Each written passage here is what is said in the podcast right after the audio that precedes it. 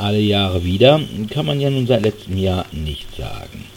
Weil es aber dieses Jahr dann doch wieder ein richtiges Spiel gibt, wollen wir uns nicht lumpen lassen und auch den coolen Brettspielern sagen, auf was sie, falls sie dort oder auf der Spiellokal sind, einmal achten sollten in der 89. Folge des DSD Brettspiel Podcasts.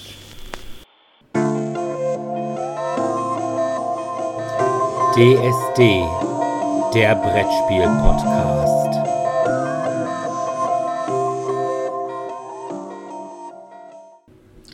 Ja, hallo erstmal und willkommen zur 89. Folge von DSD, dem Brettspiel-Podcast.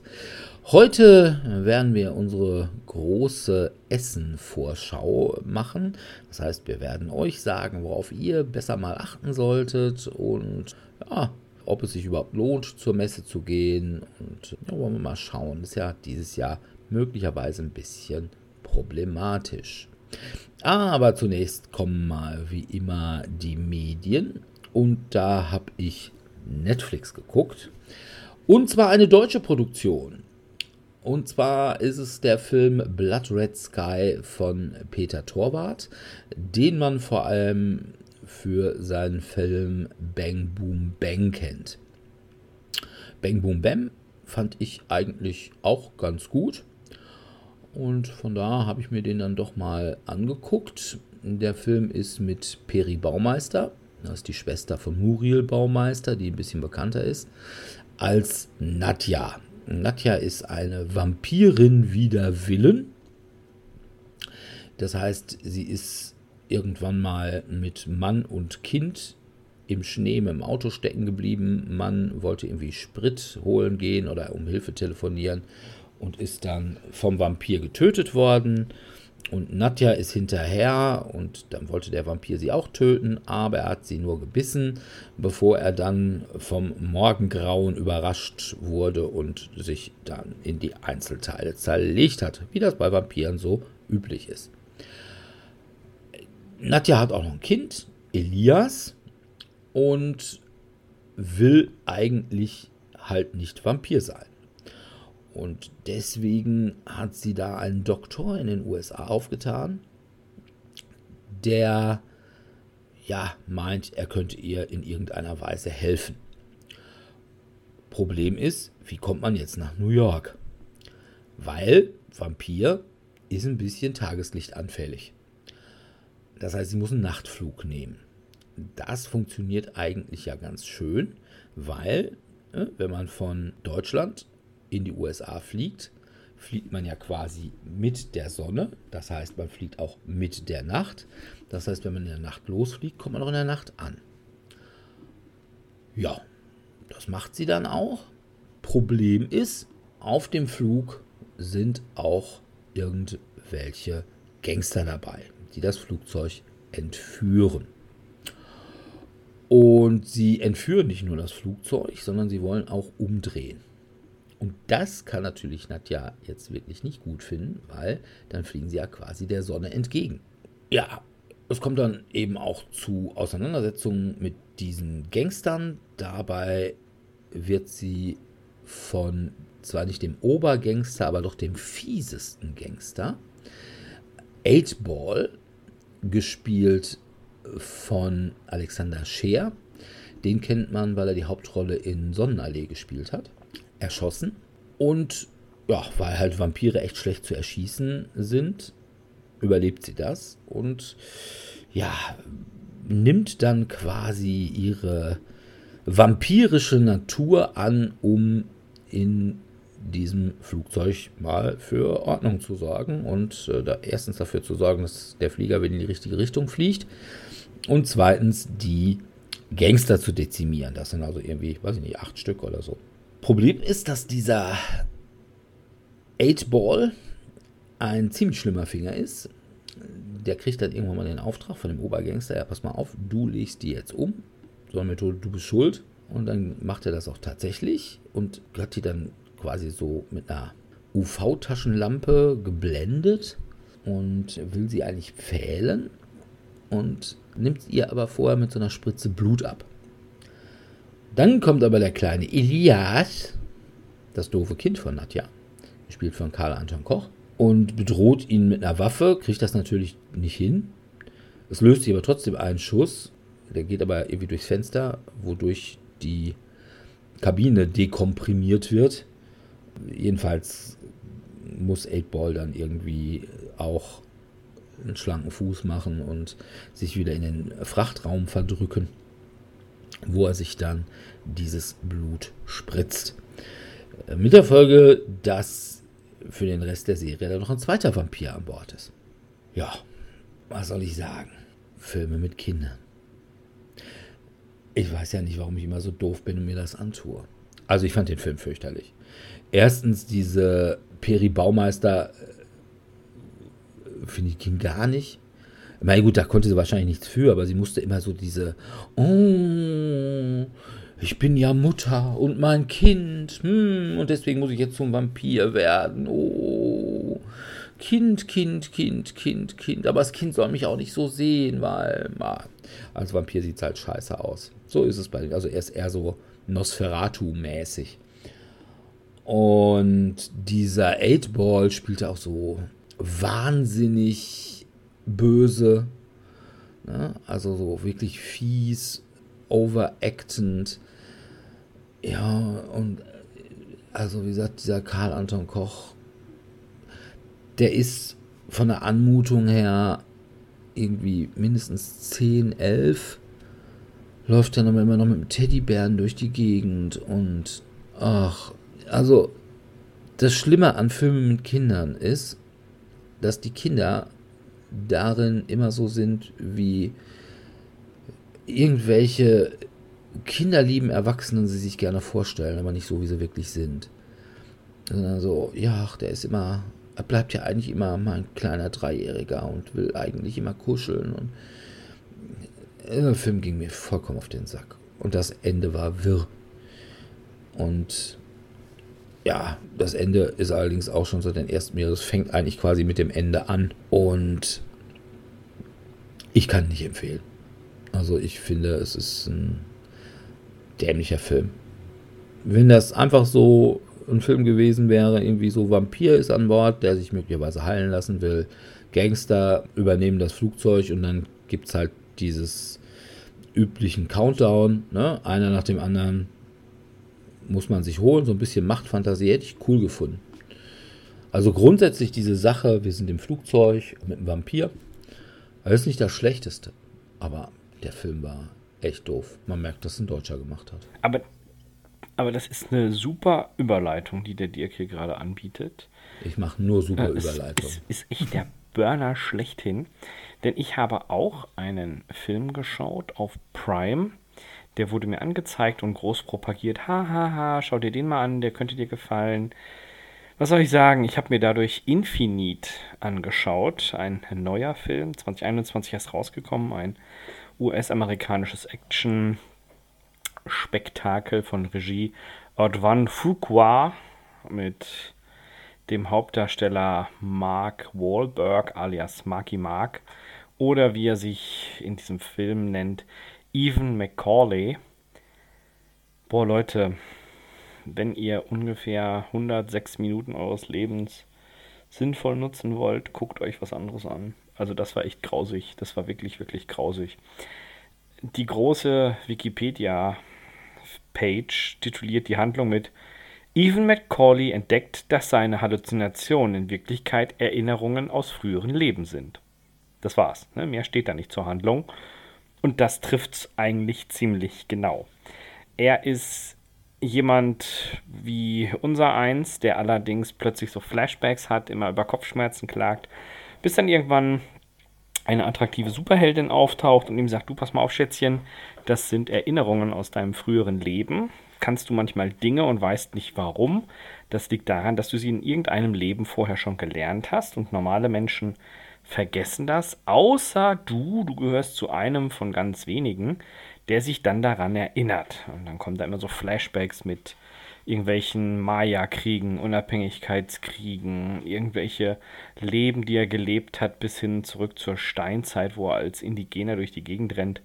mit Lendenschutz und ähnlichem immer eine andere Darstellerpersönlichkeit, aber immer er als Person, die damit drin ist. Sein Antagonist ist natürlich auch einer dieser Infinites, also einer dieser Unsterblichen, und der allerdings fühlt sich gequält dadurch, dass er schon ewig lebt und sagt, ich lebe genau wie du schon ewig und mich macht das fertig, ich möchte sterben. Und was macht man dann, wenn man sowas machen möchte? Man köpft sich. So ähnlich, so ähnlich, so hätten wir es aus den guten alten Highlander-Tagen gehandhabt. Aber da ist es ja nur so, dass du ja dann direkt wiedergeboren wirst in einem anderen Körper und nach 20 Jahren geht der ganze Rotz von vorne los. Mm. Nein, stattdessen entwickelt er eine Waffe, die dich auflöst. Und um die Wahrscheinlichkeit zu reduzieren, dass du wiedergeboren wirst, vernichtet diese Waffe einfach schlicht alles biologische Leben. Ne, das ah. ist relativ finit in dem Fall. Mhm. Und wie soll es natürlich nicht anders sein? Es gibt ein actionreiches Highlight, wird so ein bisschen aus Fast and the Furious geklaut, wo sie mit irgendwelchen Autos durch Gebäude brettern und dann wird ein bisschen was von Matrix geklaut, weil die natürlich alle so super super special sind und sich dann ganz schnell bewegen und super kämpfen können. Dann wird aus diversen anderen Filmen immer so ein paar Elemente rausgepickt, wo ich mir dann denke, ach Leute, echt jetzt, das ist doch, das ist doch doof, ne? Das ist einfach, einfach doof. Also ich fand den Film grausig. Ich habe immer gehofft, es wird besser, wird's aber nicht. Und habe dann auch dreimal vorgespult und mir das Ende nur angeguckt, weil ich zwischendrin mal eingeschlafen bin es ist wirklich grauenhaft. Also guckt euch den bitte, bitte nicht an. Infinite auf Prime. Wenn ihr den empfohlen bekommt, schnell vorspulen bis ans Ende. Könnt ihr immer noch entscheiden, ob ihr den Rest sehen wollt. Aber, puh, hei, hei, hei, hei. Ich kann es nicht empfehlen. Ich kann es wirklich nicht empfehlen. Da hat Marky Mark keinen guten Griff gemacht.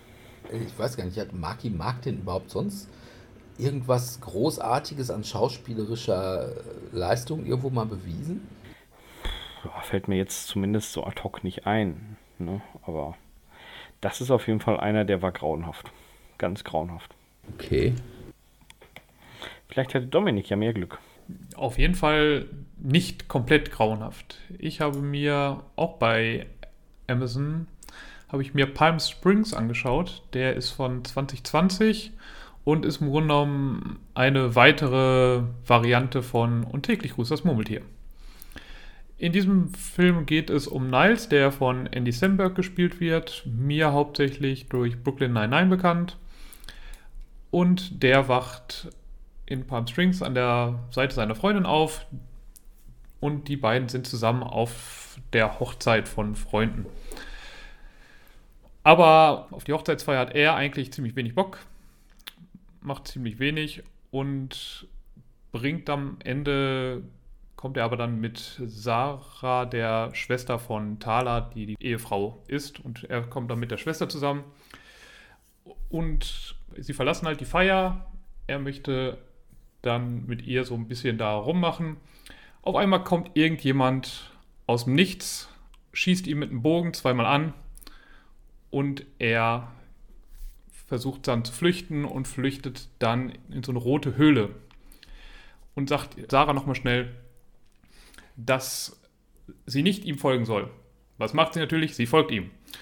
Und dadurch ist sie jetzt auch in dieser Zeitschleife. Niles ist anscheinend schon seit Ewigkeiten da. Er kann sich gar nicht mehr daran erinnern, wann er nicht in dieser Zeitschleife ist und hat dementsprechend im Grunde genommen schon alles erlebt. Und Sarah muss jetzt eben damit zurechtkommen, dass sie jetzt eben auch in dieser Zeitschleife ist. Nachdem sie halt auch erstmal das Typische macht, ja, pf, nee, kein Bock, finde ich alles packe hier, ich bringe mich um, ich versuche das mit Karma irgendwie wieder zurückzubekommen, indem ich eine selbstlose Tat mache, ich versuche zu verschwinden aus der Gegend und dann daraus aus der Zeitschleife rauszukommen. Klappt natürlich alles nicht und dann sehen sie das halt irgendwann ein und machen sich eine schöne Zeit.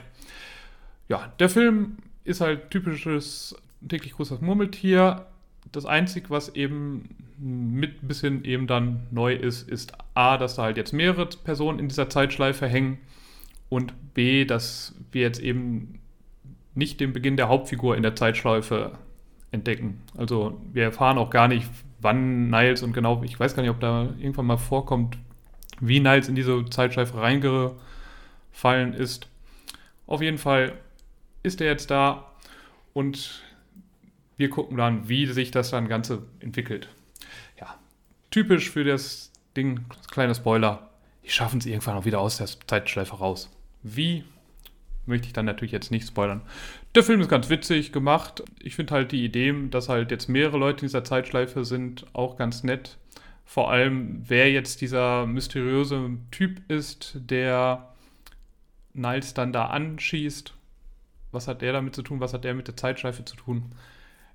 Ist ganz interessant und dadurch hat der Film so ein paar Twists, die ganz nett sind.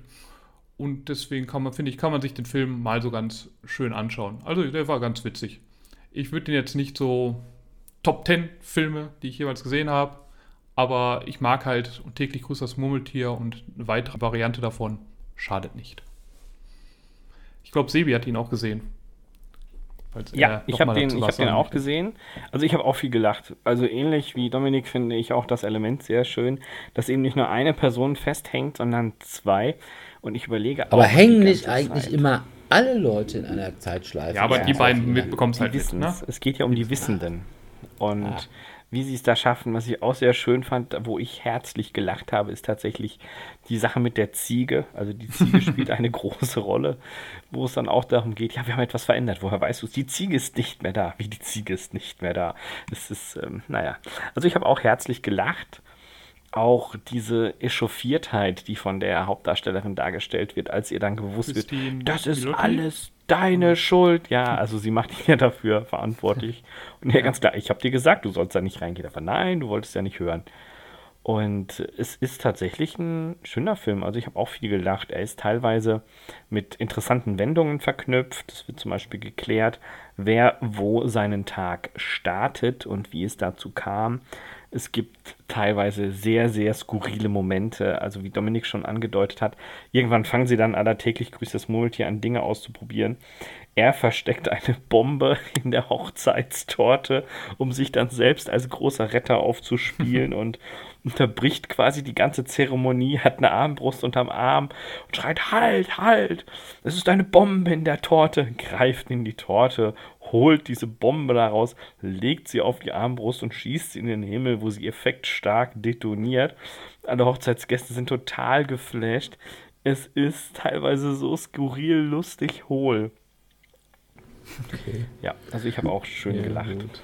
Kann ich wirklich nur empfehlen. Ja. Ich habe nicht gelacht bei meinem nächsten Film.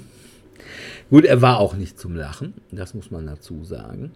Aber ich war auch an sich nicht so besonders gut unterhalten. Und zwar gab es Anfang der 70er Jahre einen Frauenmörder in Hamburg-St. Pauli, Fritz Honka. Und dieser Fritz Honka hat seine Opfer vornehmlich in den, ja, ich sag mal, sehr abgeranzten Kneipen auf dem Hamburger Kiez abgeschleppt. Unter anderem die Kneipe der Goldene Handschuh. Aus dieser Geschichte von Fritz Honka, den es halt auch tatsächlich gibt oder gab, hat Heinz Strunk ein Buch gemacht. Und normalerweise mag ich die Bücher von Heinz Strunk immer ganz gerne. Und insbesondere auch seine Hörbücher. Also so dieses Fleisch ist mein Gemüse über, ja, ich sag mal, diese Top 40 Bands, also diese Schützenfest-Bands oder beziehungsweise eine von diesen Schützenfest-Bands und deren Leben, finde ich großartig. Und ja, auch sonst Bücher, die Zunge Europas, fand ich auch ganz okay. Von daher habe ich mir gedacht, ach guck mal, das ist verfilmt worden von äh, Fatih Akin, der auch Blutsbrüders und Chick gemacht hat. Und das guckst du dir doch mal an. Lief auch auf Netflix. Ja. In der Hauptrolle des Fritz Honka spielt Jonas Dassler,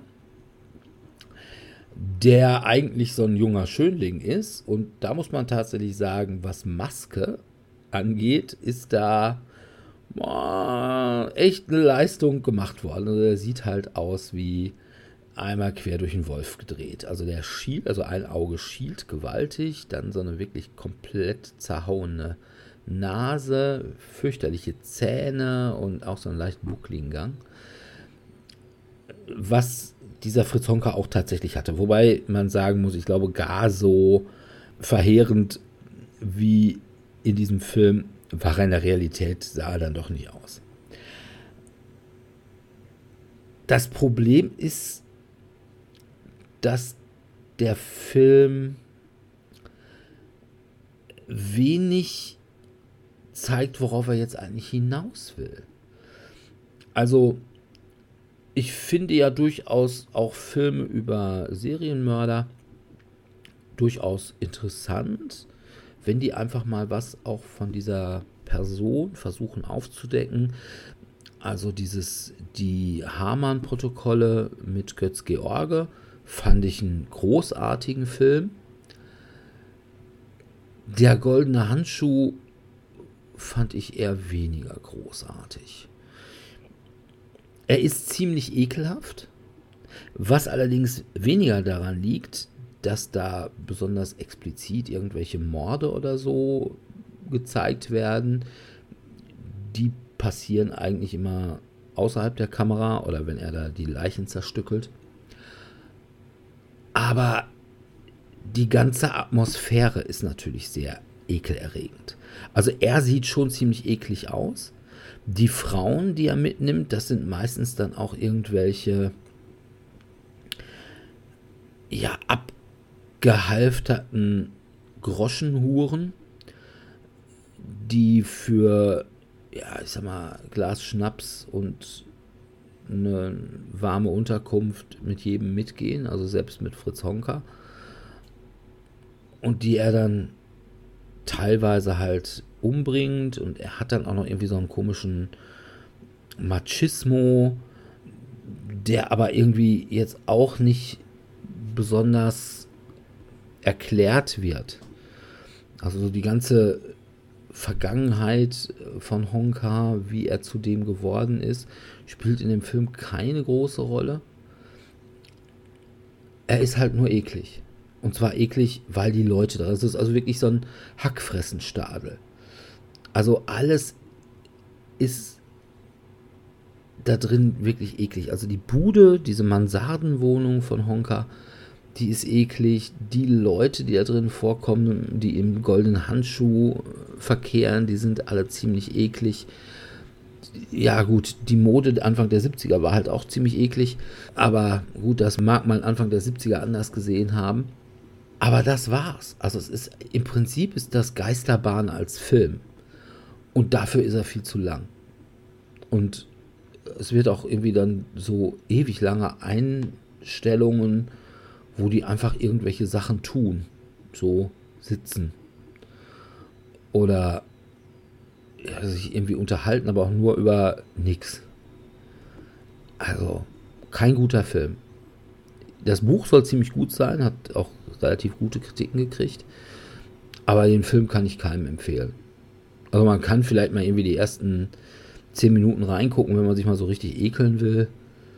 Aber ansonsten, nö. Also Hackfressenstadel allein reicht halt nicht aus. Ich bin großer Freund von Hackfressen, aber da möchte ich bitte Hackfressen mit Handlung. Und nicht einfach nur so, ja, hm, ist so. Von daher auch wieder von mir keine Cook-Empfehlung. Sebi, hast du denn jetzt noch irgendwas, was du uneingeschränkt empfehlen kannst? Ja, also als deutlich besser kann ich tatsächlich meine zweite Filmempfehlung aussprechen. Es ist auf dem Streaming-Anbieter Netflix auch aktuell zumindest bei meinem Ranking die Nummer 1 und trägt den Titel Squid Game. Squid Game ist der Titel einer koreanischen Serie. Ich habe, glaube ich, letztes Mal ja auch. ja, das ist, das ist tatsächlich spannend. Also es ist eine ganz andere Art von, von Serienvariante Worum geht's? Squid Game ist tatsächlich ein Kinderspiel. Das wird auch sehr deutlich in der ersten Episode klargestellt. So eine Art Hüpfhäuschen oder ähnliches. Ich weiß ja nicht, wer von euch lieben ZuhörerInnen seine Kindheit noch draußen gespielt hat mit irgendwelchen Steinchen und Murmeln und sonstigem. In diesem Spiel geht es wechselnd um verschiedene HauptdarstellerInnen. Man weiß auch nie so genau, wer ist am Ende noch dabei und wer nicht, da es so angelegt ist wie so ein typisches Last Man Standing. Kurzum, es geht darum, einer der Hauptdarsteller ist spielsüchtig und verpfändet irgendwann seine Organe, was in Korea deutlich leichter und häufiger der Fall zu sein scheint als hier in Europa, zumindest nach meinem Kenntnisstand. Und das führt dazu, dass er irgendwann in ein Spiel eingeladen wird. Und bei diesem Spiel geht es darum, in jeder Spielrunde wird ein gewisser Geldbetrag gewettet auf die einzelnen Spieler, so ein bisschen cool running mäßig, wie damals mit Arnold Schwarzenegger, nur eben sehr viel brutaler und natürlich modisch sehr viel offener und äh, in die moderne Zeit übernommen mit Handys und mit Untergrundorganisation und und und. Kurzum, er spielt bei diesem Spiel mit. Das erste Spiel hat, trägt den Titel Rotes Licht, Grünes Licht. Ich kenne es aus meiner Kinderzeit als Ochse am Berg. Das heißt, ein Kind steht vorne, alle anderen stehen dahinter in Reihe und wenn man sich umdreht und sieht, wie sich einer bewegt hat, während er versucht, zu einem zu rennen, ist derjenige raus oder muss wieder nach hinten. Im Falle der Serie wird die Person schlichtweg erschossen. Dank der modernen Computertechnik ist das auch alles sehr leicht zu klären, wer hier wen bewegt oder auch nicht. Und es geht weiter. Und nachdem eben aus 500 Spielern deutlich weniger geworden sind, wird eben sehr schnell klar, dass es nicht einfach nur irgendein Gewinnspiel um Geld ist, sondern dass es hier tatsächlich ums blanke Überleben geht. Es gibt dann verschiedene Kleinstparteien, die sich mal verbünden, mal gegeneinander spielen, teilweise mit einem sehr hohen Drama-Charakter, wo dann auch ein Ehepaar beispielsweise miteinander spielt und sich dann herauskristallisiert, dass sie dieses Mal nicht miteinander, sondern gegeneinander spielen sollen und wie sie diese Situation lösen und, und, und. Ich fand diese Serie wirklich sehr gut. Also sie hat mich ziemlich gefesselt. Sie ist sehr bunt, sehr quietschig. Das ist etwas, woran man sich gewöhnen muss. Ist aber vielleicht auch so dieses asiatische, dieses koreanische, es ist viel mehr von Ehre und Familiensinn die Rede, so nach dem Motto, ja, wenn das deine Mutter wüsste und ah, sei ein guter Koreaner, sei ein guter Sohn, sei ein gutes Vorbild. Ich kann zwei Drittel der Protagonisten nicht aussprechen, darum versuche ich es auch gar nicht. Und da ich eh Schwierigkeiten habe, die auseinanderzuhalten, habe ich mich auf den regulären Kontext berufen und die Handlung einfach verfolgt. Es sind ein paar Wendungen drin, die überraschend sind. Manches habe ich allerdings auch schon erahnt, wo ich auch recht hatte. Und ich fand's gut. Ich fand's wirklich gut. Also, ich habe mir den gerne angeguckt, habe auch sehr mitgefiebert. Es gibt auch nur neun Episoden. Die Länge der einzelnen Episoden variiert allerdings von 32 bis 62 Minuten und ist auch meistens den Spielen geschuldet, die die Protagonisten innerhalb dieser Episoden spielen. Wobei man jetzt schon direkt dazu sagen man muss, man spielt nicht jede Episode ein Spiel. Es gibt auch ganz viel Rahmenhandlung über die Organisation, die diese Spiele organisiert, über den Mann in der ersten Maske, der die trägt, oder den sogenannten Frontman. Ja, ich fand's gut. Ich glaube, ich, habe da eine Vorschau von gesehen auf Netflix die Spiele, das erinnert, finde ich, so ein bisschen an Takeshis Castle. Ganz oder? viel, ja, ja, manches schon, definitiv. Rotes Licht, grünes Licht, also die Spiele sind auch alle erklärt, das finde ich sehr schön. Also zum Beispiel eins, das fand ich auch ganz toll, Zuckerwaben, das kann ich gar nicht. Es, man bekommt dabei eine Art Teigschale, also so, so eine Art Keks, will ich es jetzt einfach mal nennen. Und an diesem Keks ist mit einem Förmchen vorher eine Silhouette eingestanzt und man muss mit einer Nadel diese Silhouette herausbrechen, ohne dass man das ganze Ding kaputt macht. Also stellt euch einfach mal vor, ihr habt so einen Keks vor euch, wo was weiß ich in der Mitte ein Kreis ist. Und ihr mit diesem Kreis müsst ihr dann makellos herausbrechen, ohne ein Stückchen vom Kreis abzubrechen, weil ihr sonst erschossen werdet. Das ist eine sehr hohe Motivation. Das Ganze setzt euch natürlich auch ein klein wenig unter Druck, da das Ganze natürlich auf Zeit geht. Und Okay. ja, wie gesagt, diese Spiele sind ja alle erklärt. Also das finde ich persönlich noch viel spannender. Da habe ich auch fleißig bei Wikipedia gelesen. Ja, können wir das ja mal machen. Ja, Muss nur einer eine Wumme besorgen. so ähnlich, ja. Ja, gut. Okay. Dann würde ich sagen, kommen wir jetzt mal zu unserem Hauptthema, der Spiel.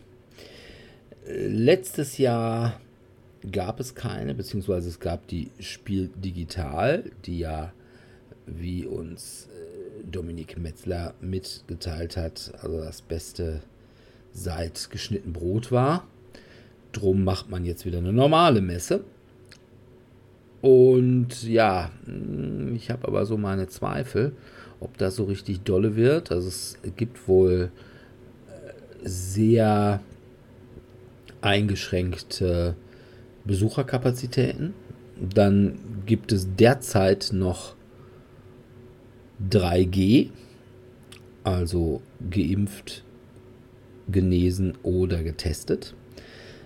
Wobei ich fast sagen würde, dass äh, ich, wir nehmen also heute am Sonntag, am Tag der Bundestagswahl auf und ich könnte mir mal vorstellen, dass direkt morgen ein allgemeines 2G verordnet wird, weil dann kann man dafür nicht mehr abgestraft werden. Und ja, ich glaube, die meisten halten es doch für sinnvoll. Ich weiß es nicht. Aber jedenfalls ist es auch, was die Karten angeht, sehr viel teurer geworden als früher. Und das, Fast schon ein Tagesticket so teuer wie früher so eine Dauerkarte gefühlt. ja, Ich meine auch, Ja. also irgendwie 20 Euro fand ich ziemlich heftig. Plus, plus Gebühren. Ne? Also Ja, 20 ja. Euro sind die ganzen. ja. Und das, obwohl eigentlich weniger geboten wird. Ja, Also fand ich auch sind ganz viele Aussteller eben nicht da. Der größte ist Alt. Asmodee. Ja. Ne? Das heißt, ich weiß nicht, was die in der Halle 1 machen. Fußballfeld anlegen oder so. Vielleicht spielen sie ja auch The Squid Game. ja, die haben ja die gleichen Hallen, glaube ich, wie sonst. Nur Halle 4 ist geschlossen. Halle 4 ist oben links in der Ecke. Also über der Galerie. Also wenn man von Halle 3, also Halle 3 oder Halle 1 reinkam und dann über die Galerie hinausging, da ist halt links die erste Halle im Grunde genommen, die in der Ecke ist geschlossen. Ich glaube, sonst sind alle Hallen wieder offen. Sonst auch nicht so richtig. Vo- Ah, doch, Doch, doch, doch, da war dann ja. Ähm, Da waren viele Ausländer. zwischenzeitlich ne? hatte mal Dice Tower da sein Dings. Feuerland hatte, meine ich, dort. Zwischenzeitlich. Seine. Meine Gale Force 9 war da. Ares war da, glaube ich, auch. Tiny Epic Dinger waren da, meine ich. Naja. Wie auch immer. Ja. Ne? Also, aber auch zum Beispiel Gale Force 9 wird nicht da sein. Also, die hatte ich neulich noch angemailt und hatte gefragt, ob die auf der Spiel sein werden. Und haben gesagt, nee, sind sie nicht. Das kriegen sie organisatorisch aufgrund der Pandemiesituation eben nicht hin. Ja, und auch sonst sind, glaube ich, also ich weiß, Dice Tower wird, glaube ich, auch nicht da sein. Also Nee, habe ich zumindest noch nichts von gehört. Ist ja auch alles sehr schwierig, ne? Weil es sind jetzt ja alle Messen gefühlt gerade zusammen. Also zumindest jetzt die beiden größeren amerikanischen Messen. Also die GenCon war letztes Wochenende, die normalerweise im August, meine ich, stattfindet. Also schon noch mal ein paar Wochen früher. Ich meine, war da nicht, die, diese Woche war doch, meine ich, Gen Con. Ja, ne? ja, letztes Wochenende. Also, Wir sind jetzt- ja am Wochenende. ja, ja, aber nee, also davor das Wochenende jetzt. Okay. Ich da war die wären GenCon und nächste Woche ist Origins, die sonst eigentlich im Juni stattfindet. Also ist nicht ganz so groß wie GenCon. Also GenCon ist ja im Grunde genommen die funktioniert ein bisschen anders, aber es ist die amerikanische Messe Konkurrenz zur Spiel, wenn man sagt, was ist jetzt die größte Ja. Brettspielmesse der Welt. Origins ist ein bisschen kleiner, aber das findet jetzt auch noch nächste Woche statt. Und da wo ich so denke, oh, ja, okay, normalerweise war das immer im Juni. Und ist halt dann alles sehr dicht bepackt, so terminlich. Und dann mal davon abgesehen, dass es halt schwierig ist, Sachen rüberzubringen. Und ich glaube, Asmodee hatte auch bei der GenCon waren die auch nicht da, wenn ich da den Artikel richtig gelesen hatte. Ich hatte mir so einen Ja. Artikel von, ach, wie heißt der von BGG nochmal? Okay. Wobei das natürlich ein, eigentlich ein anderes Asmodee ist als unser Asmodee, weil Ja, wir ja. hier definitiv Asmodee Deutschland und da ist halt Asmodee US. Aber ich kann es mir vorstellen, meine, sagen wir mal Ja, so. aber es kann ja sein, dass, also es ist ja trotzdem ein Konglomerat, Das- dass das komplette ja. Mutterfirma gesagt hat, nee, dieses Jahr gehen wir, geht kein, keine Abteilung von uns auf irgendwelche Messen. Ja. Um vielleicht auch nochmal zu testen, brauchen wir das überhaupt, ne? äh, wo Asmodee allerdings sein wird, das ist auf der Spiellokal. Ja. Was heißt, sie Oder eben digital. sein? Also die sind auch beim, die waren, glaube ich, auch bei GenCon hat auch was Digitales gemacht. Da waren die, glaube ich, auch Sponsorpartner und ich kann mir durchaus vorstellen, dass sie jetzt auch bei Spiel macht ja auch wieder so einen digitalen Teil. Ich meine, da wäre Asmodee aber auch nicht bei. Ne, da waren sie nicht dabei. Ja, aber Asmodee unterstützt halt eben die Spiellokal Ah, okay. und schickt da irgendwelche Erklärbären und teilweise irgendwelche Demo-Geschichten. Da kommen wir später noch zu. Ja, entsprechend fand ich das, was Neuerscheinungen angeht, ist dieses Jahr auch eher mau war. Also ich habe eine Menge, wo ich sagen würde, ja, das ist mal vielleicht ganz interessant. Aber irgendwelche Sachen, die mich voll geflasht hätten, habe ich dieses Jahr nicht. Aber das hat es ja letztes Jahr bei der Digital, Spiel Digital ja auch schon nicht. Auch schon nicht, genau. Was aber, glaube ich, dann eben daran liegt, dass wenn solche, ja, solche Fixpunkte nicht da sind, die Leute halt eben, ja, sich dann auch einfach, was ihre Release-Schedule angeht, nicht darauf einstimmen. Ja. Also ich sag mal so, wenn Asmodee auf der Spiel gewesen wäre, dann hätten die Descent Third Edition sicherlich erst zur Spiel rausgebracht. Ist das jetzt eigentlich schon raus oder Version. kommt das jetzt Ja. nächste Woche? Ist schon ewig Also ich meine auf den. raus. Achso, okay. Also es ist, glaube ich, schon bestimmt drei Wochen raus. Okay. Ich habe es jetzt noch nicht gesehen gehabt. Ich dachte, das jetzt, wird jetzt erst Ende des Monats rauskommen. Nee, nee, das ist schon recht lang raus. Vielleicht hätten Also- sie dann auch noch mal ein paar Sachen ein bisschen vorgestellt, aber kommen wir vielleicht gleich noch mal dazu, wenn Ja. wir mal sagen, Ja. was, was wir erwarten. Ja, ich habe also geguckt, sowohl in der Liste bei der Brettspielklicke als auch auf der BGG-Liste, was so da war. Problem ist halt, dass da viel Neuheiten so sind, aber nicht wirklich klar ist, sind die Leute jetzt auf der Spiel vertreten oder nicht. Also bei der Klickenabend-Liste ist bei vielen einfach noch so ein Fragezeichen dahinter, wie das aussieht. Und ja, also mal gucken. Eins der Highlights, wo ich mich wirklich, wo ich auch sage, das werde ich auch direkt kaufen. Wobei es wahrscheinlich auch gleichzeitig im Handel sein wird. Von daher weiß ich nicht genau, ob ich es auf der Spiel kaufe. Muss man aber erstmal gucken. Und zwar ist das von Boardgame Circus. Die sind auch definitiv auf der Spiel. Ein Spiel, was ich bislang nur online gespielt habe, aber was online schon großartig war, beziehungsweise ich habe es noch niemals online gespielt. Ich habe es auf äh, Tabletop Simulator, aber solo gespielt. Und ich hatte es letztes Jahr im Oktober, glaube ich, schon bei unseren Top Cthulhu-Spielen dabei. Hatte es damals gebackt, bin dann aber aus dem Backing raus, nachdem ich erfahren habe, dass es auch auf Deutsch rauskommen sollte. Und zwar geht es um das Spiel Machina Arcana. Das ist halt eben Cthulhu mit Steampunk.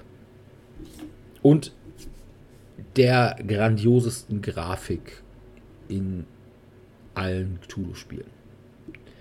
Also, das ist schon richtig geil. Leider ohne Miniaturen, aber das muss man tatsächlich sagen, macht da die Grafik echt weg. Und äh, von daher, das ist für mich also ein, ein sicherer Kauf. Ja, von daher Board Game Circus, Maschine Arcana auf Deutsch. Es gibt, glaube ich, auch Erweiterungen dazu, gleich auch mit auf Deutsch. Ja. Ich freue mich tatsächlich auf ein neues Spiel von World of Warcraft und zwar dem Wrath of the Lich King. Das kommt als Brettspiel raus. Ja, das Pandemic. Ja, es ist eine Pandemic-Variante mit WoW-Charakter und soll sehr schön sein. Also es wurde zumindest angepriesen als sehr hochwertig im Mit Vorfeld. Miniaturen. Genau.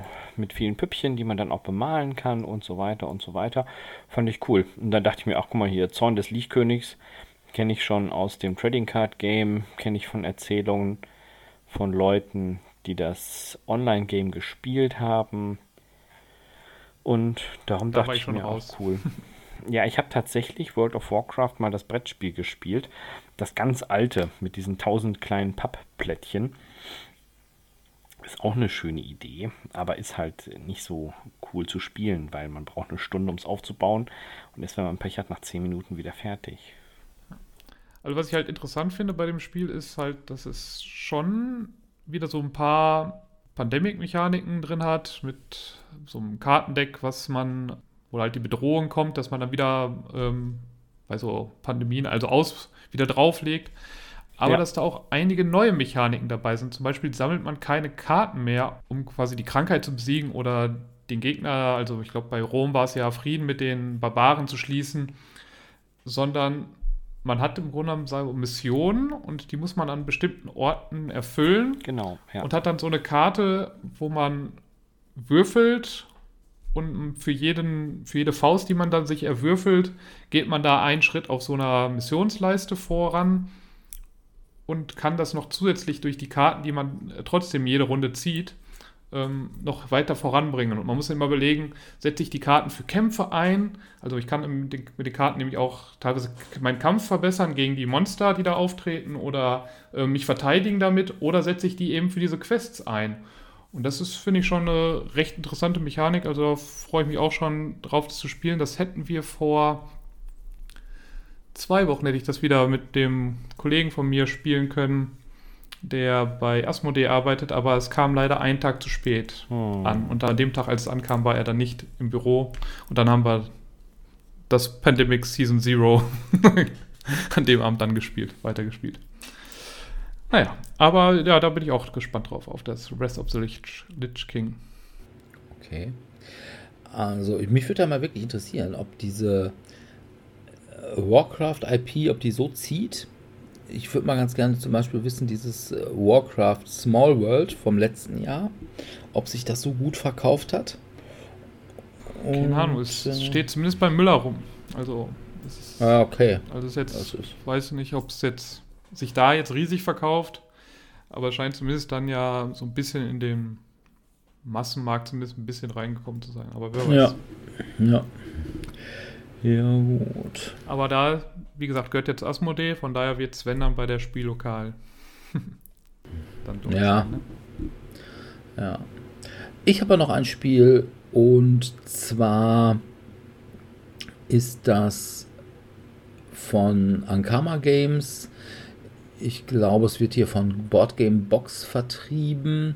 Und zwar ist das Spiel Archives.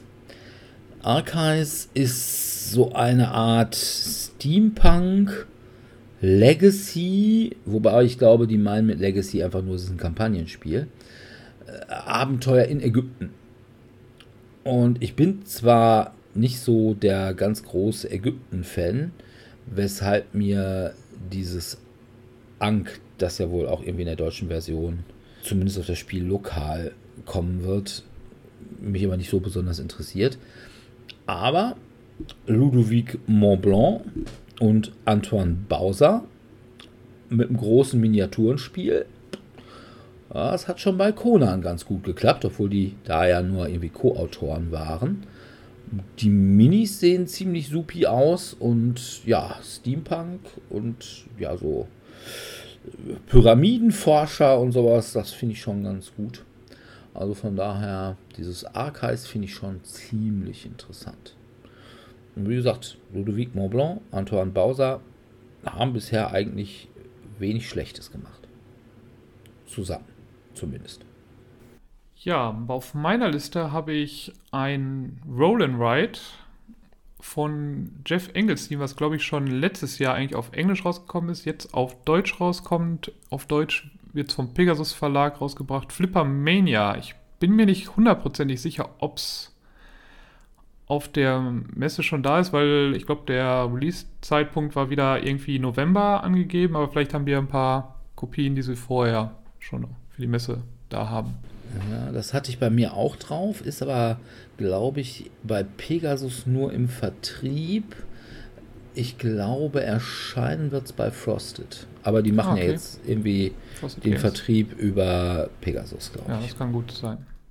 Ich hatte, meine ich, da den Pegasus-Stempel, also irgendwie da drauf gesehen mit Kenner und Ja, das Was? kann durchaus sein. Aber wie gesagt, das ist, glaube ich, mittlerweile alles, was bei Frosted kommt, kommt dann über Pegasus.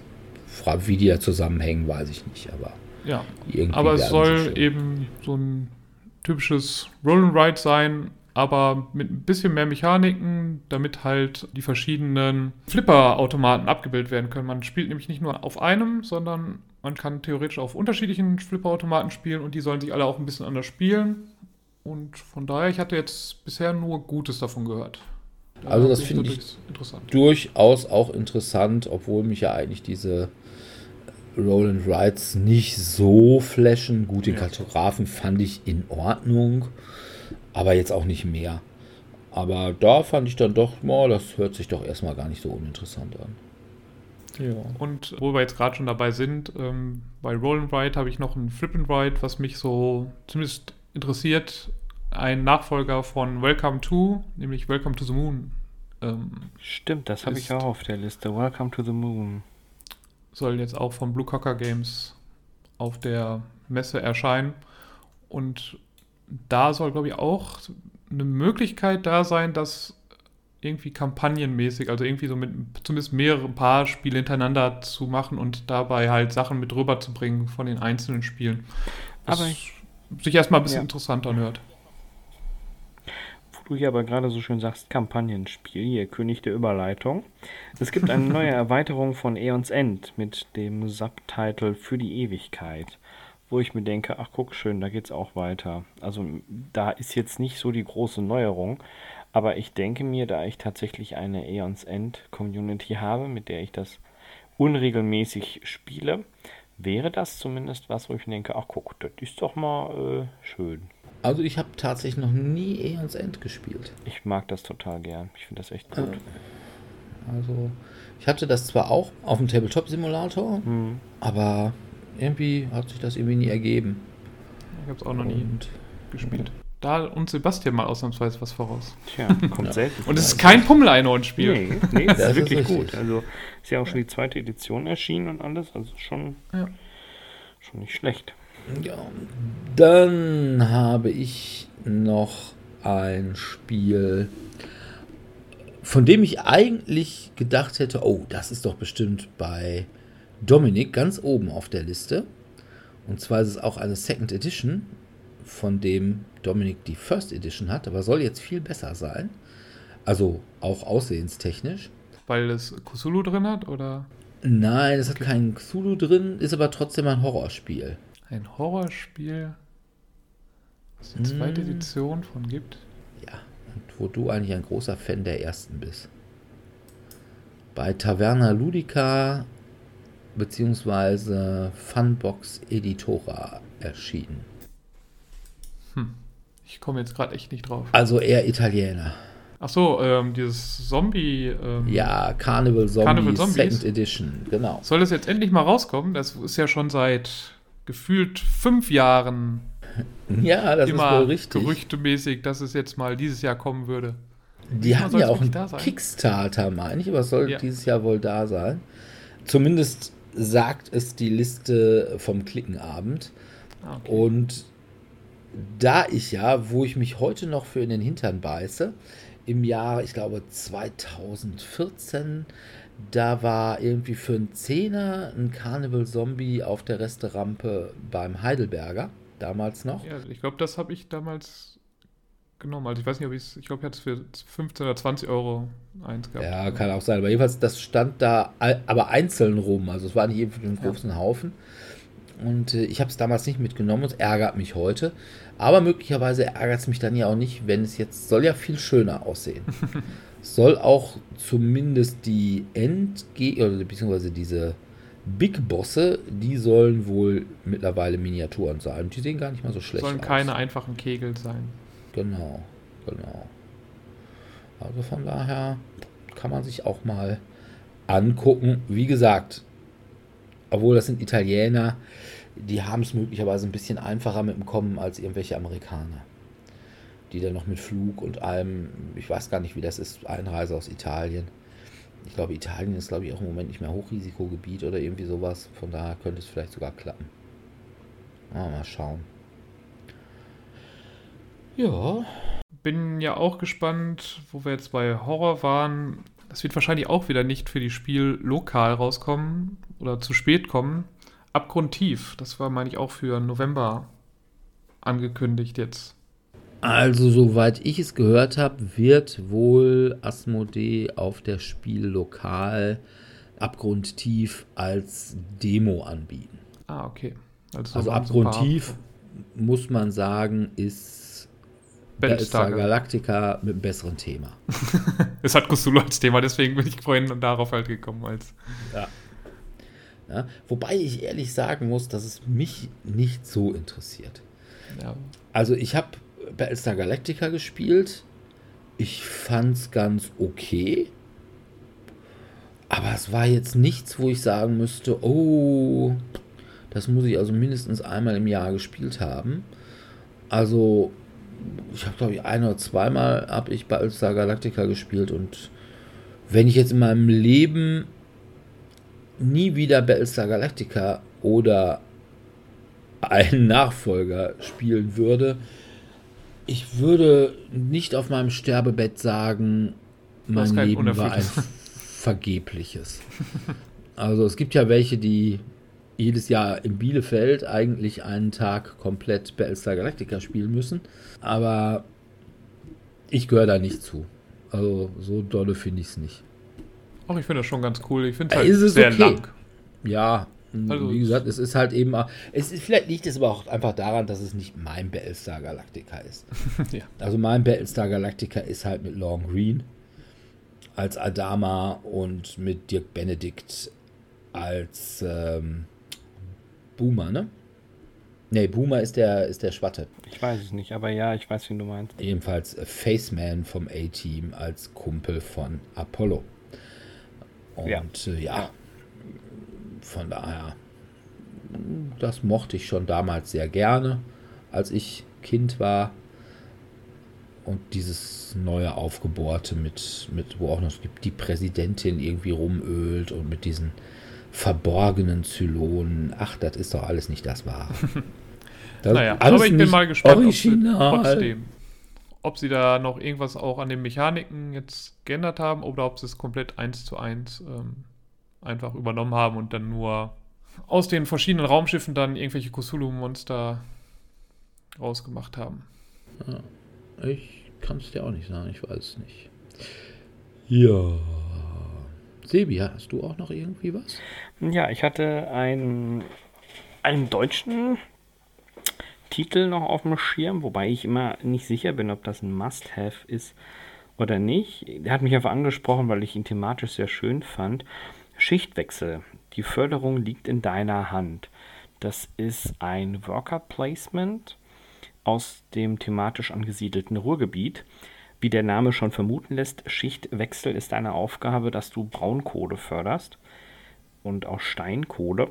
Und das fand ich einfach schön, stimmig. Also ich würde das, glaube ich, gerne mal testen. Aber hm, ist, glaube ich, auch wieder so ein Randgruppending.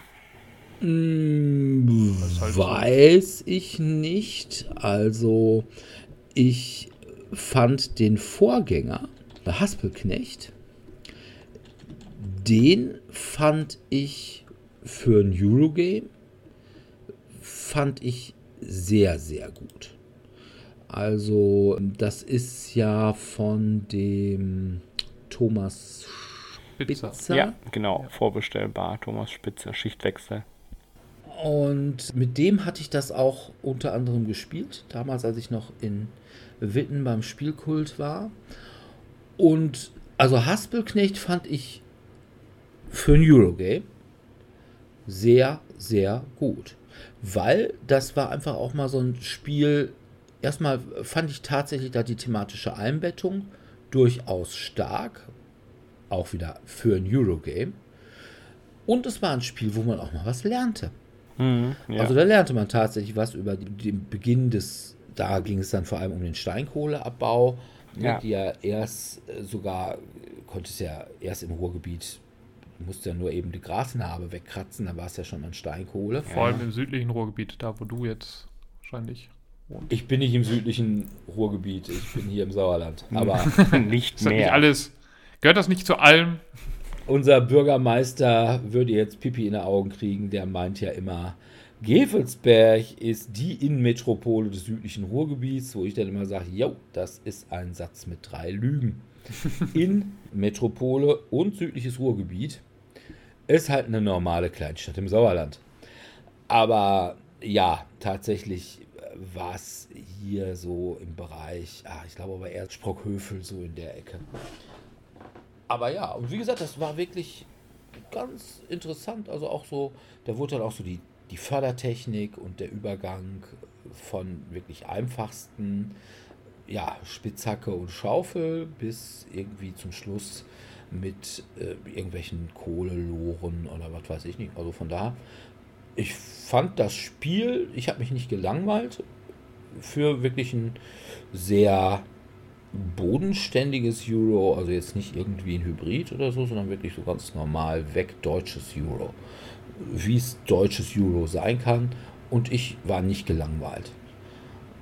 Äh, Sicher, es sah jetzt nicht so toll aus wie andere Spiele, aber nö, muss man sagen. Also von daher, es ist jetzt nichts, wo ich sagen würde, ui, das muss ich mir dringend angucken, aber also Thomas Spitzer, der macht ja sowieso relativ viel über das Ruhrgebiet und hängt, glaube ich, auch sehr daran. Und ja, sowas kann ich dann ja auch durchaus mal gutieren. Und von daher finde ich das eigentlich einen guten Vorschlag. Wen sowas interessiert, also entweder die Geschichte des Ruhrgebiets oder Eurogames, soll sich das echt mal angucken. Ja. Gut, Ja. Eurogames mit ein bisschen Industrie dabei habe ich noch auf meiner Liste, nämlich Fernance vom Hobby World, was ein recht kurzes Auktions-, also Versteigerungsspiel sein soll. Und ja, jetzt wird mich wieder Dirk sofort abwürgen wollen, weil ich jetzt über Mechaniken sprechen möchte. Aber ich fand das halt so, also fand die Mechanik halt so interessant, dass du um Karten, also Karten werden da versteigert und man hat so vier Plättchen, also eins bis vier. Und man legt die dann auf die Karten drauf. Und wenn ich das gewinne, also das höchste Plättchen dahin lege, meine vier, dann bekomme ich das Plättchen. Wenn ich aber meine drei dann da gelegen habe, dann bekomme ich als, ähm, dafür, dass ich es nicht bekomme, darf ich eine, eine andere Aktion, die auf der Karte auch drauf gedruckt ist, dreimal machen. Und ich fand das halt so einen ganz witzigen Mechanismus. Und von daher würde ich mir das gerne mal anschauen. Das soll auch nicht so lang dauern. Also immer irgendwie so 45 Minuten vielleicht. Und von daher fand ich das sehr spannend für mich. Auch wenn jetzt Dirk sagt, wow, reine Mechanik, eigentlich. Also ich fand das Artwork ist auch noch ganz schön. Ähm, ich war kurz weggenickt. Ja, das habe ich mir gedacht. Aber sind die Mechaniken denn auch fein verwoben und führen verschiedene Strategien zum Sieg? Bestimmt. Also wahrscheinlich schon, dass du halt entweder darauf, also vielleicht mehr darauf gehst, die Sachen zu bekommen oder mehr darauf gehst, einfach äh, ein zu. Sachen zu aktivieren. Ja, ich habe mir gedacht, dass das nicht ernst gemeint war, aber ich wollte es trotzdem darauf eingehen. Ja. Ich habe noch zwei Neuauflagen. Kommen wir mal wieder zu aktuell guten Spielen. Und zwar ist das eine, eine Neuauflage bei Heidelberg. Und zwar das ganz hervorragende Dungeon Fighter. Das ist sicherlich interessant für alle, die Dungeon Fighter noch nicht haben, weil Dungeon Fighter einfach ein großartiges Spiel ist. Eben mit, ja, wie soll man sagen, Würfeldarts. So eine Art. Und ich habe natürlich die alte Auflage mit den wesentlichen Erweiterungen. Hätte jetzt also nicht das ganz große Interesse, es sei denn, dass die Neuauflage auch die ganzen Hindernisse und Rampen und was weiß ich nicht alle in Plastik dabei hat dann würde ich mir das tatsächlich, also das war auch ein Kickstarter und da waren die Sachen eben alle als irgendwie Resin oder Kunststoff oder was weiß ich nicht dabei. Also ja, wie gesagt, irgendwelche Rampen äh, aus irgendwelchen Lufterweiterungen oder wie so ein Feuerring oder so ein Teich, wo man dann drin einmal auftitschen muss. Und wenn da diese Plastikhindernisse dabei wären, dann würde ich mir das tatsächlich echt überlegen, mir das zusätzlich noch zu kaufen, weil die fand ich nämlich ziemlich großartig. Eine andere Neuauflage, die glaube ich ganz normal ist, also die, die gleiche ist wie vorher, vielleicht mit neuen Bildchen, ist eine Neuauflage eines Spiels, was bei Asmodee, also wenn, dann wahrscheinlich eher nur bei der Spiel lokal. Und zwar ist das Spiel Skull. Ah, ja. Das ist dieses Bierdeckelspiel. Das kenne ich, ja. Skull hatte ich, glaube ich, sogar mal, hab's dann aber weggetauscht. Bist du doof? Boah, ich habe da keine Spieler für gehabt, ne? Das haben wir bestimmt 150.000 Mal im Laden gespielt. Ja, ich weiß, im Laden, aber das hatte ich Aber ja gut, da- davor irgendwann und dann habe ich es gegen, glaube ich, irgendwas anderes getauscht, weil ich damit nicht so viel anfangen konnte. Ich habe das mal als Gimmick für irgendwas mit dazu bekommen. Jedenfalls, das finde ich ist ein grandioses Spiel und ich habe so versucht, es zu kriegen. Es war aber wirklich nirgends zu kriegen. Und von daher bin ich da echt froh, dass das rauskommt. Und wenn es da sein sollte auf das Spiel lokal, ist das für mich auch sofort ein Pflichtkauf. So ein kleines Spiel sind halt eben im Prinzip so eine Art Bierdeckel. Und jeder hat ein paar Bierdeckel. Auf einem ist ein Skull drauf und auf dreien sind Roses drauf. Und die legt man dann irgendwie so aufeinander. Und man muss dann immer sagen, wie viele kann man aufdecken, ohne dass man auf den Skull kommt. Redest du Das jetzt hört über Mechaniken hier? Ja, genau. Das sind also fein verwobene Mechaniken und es führen verschiedene Strategien zum Sieg. Und ja, es ist wirklich ein gutes Spiel. Also auch, ja, ja könnte bei mir, ich denke mal in zwei Wochen vielleicht, auch nochmal vorkommen. Aber das sind nur die Neuauflagen. Dann habe ich Redcliffe Bay Mysteries. Redcliffe Bay Mysteries ist, glaube ich, so eine Art Sherlock, also dieses Kartenspiel, dieses, ja, Karten, ich sag mal in Anführungsstrichen Exit Room Spiel und allerdings mit Brett. Und ich glaube, ein leicht familienfreundlicheres Thema.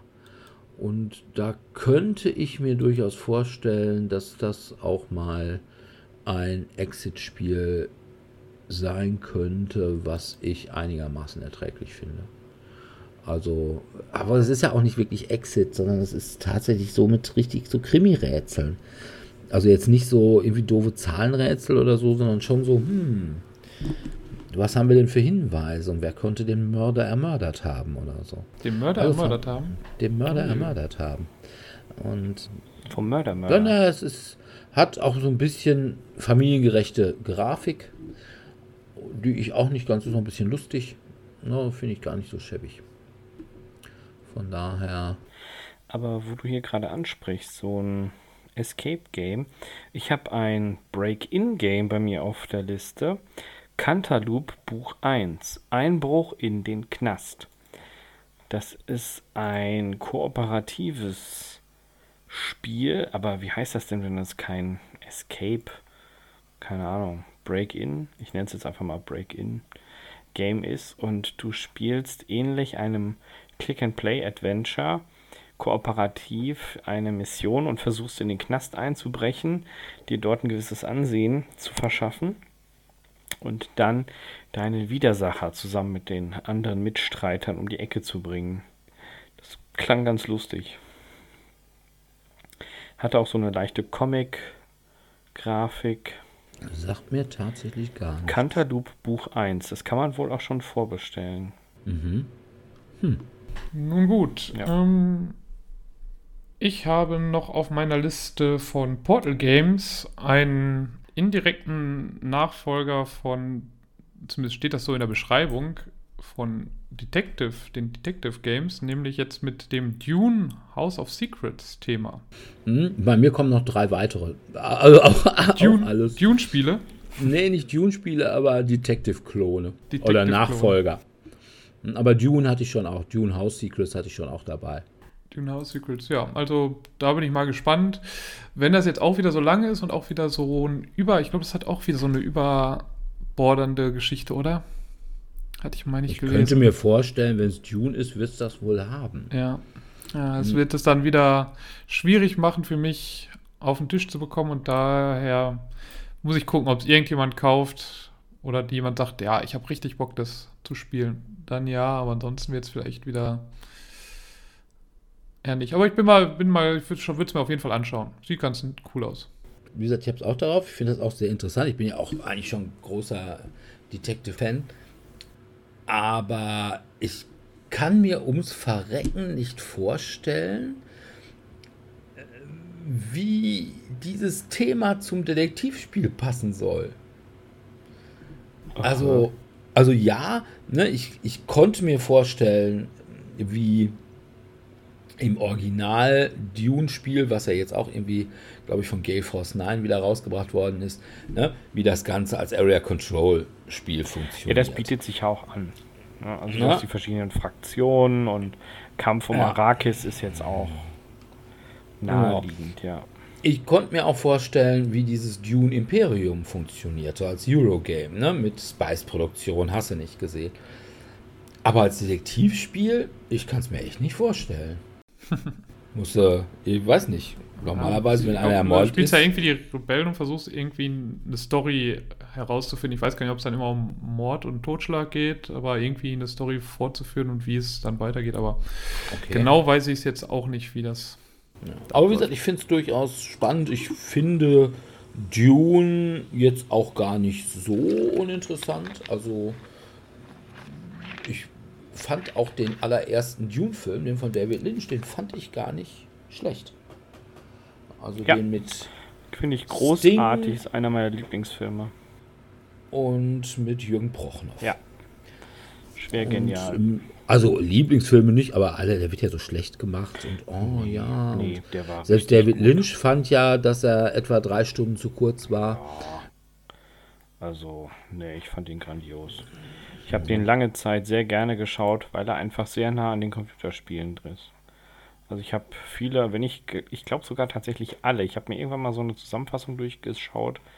Online, was wurde aus den Westwood Studios und so weiter. Und ich habe alle Dune-Spiele am PC gespielt. Beginnend bei dem ersten, was ja revolutionär war, ähm, als Area Control mit gibt nur ein Dune-Spiel. Nein, ich es glaube, jetzt haben sie wieder ein neues rausgebracht. Du meinst Brettspiele vielleicht? Brettspiele gibt es im Moment auch zwei. Nein, ich meine Nein, Computerspiele. da gibt es auch noch Battle for Arrakis und dann gibt es noch ein ganz altes, wo du jede Einheit einzeln anklickst und dann sagst du, bewegst Ja, dich nach genau. da, du kämpfst da und dann gibt es auch noch mehrere danach. Doch, doch. Okay, weil das war ja so ziemlich der Erfinder Ja. des Echtzeitstrategie-Genres. Da Genau. ist ja Command Conquer im Grunde genommen draus Und entwachsen. danach kam. Ich wollte gerade sagen, Conquer. eigentlich ist Command and Conquer ja eigentlich auch nur ein Dune. Du hast ja auch diese Spice-Sammler, nur dass die jetzt eben Tiberium sammeln und nicht Ja, mehr ja, klar. Spice. Ja, die haben wegen rausgefunden, Rechte genau, so. die haben rausgefunden, dass das Spielsystem super klappt. Haben es dann einfach woanders drauf gepflockt. Das war schon in Ordnung, ja.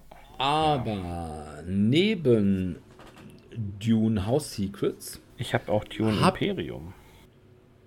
nee, Das- hätte ich das Da ist ja jetzt nur die Erweiterung, die kommt, soll, Ja, glaube ich, genau. rauskommen. Ja. Genau, Dune Imperium ist ja schon irgendwie im Frühjahr oder so rausgekommen. Ja gut, erzähl dir. Oder im Sommer Was, was hast du raus? Na, jedenfalls habe ich auch weitere Detective-Clones.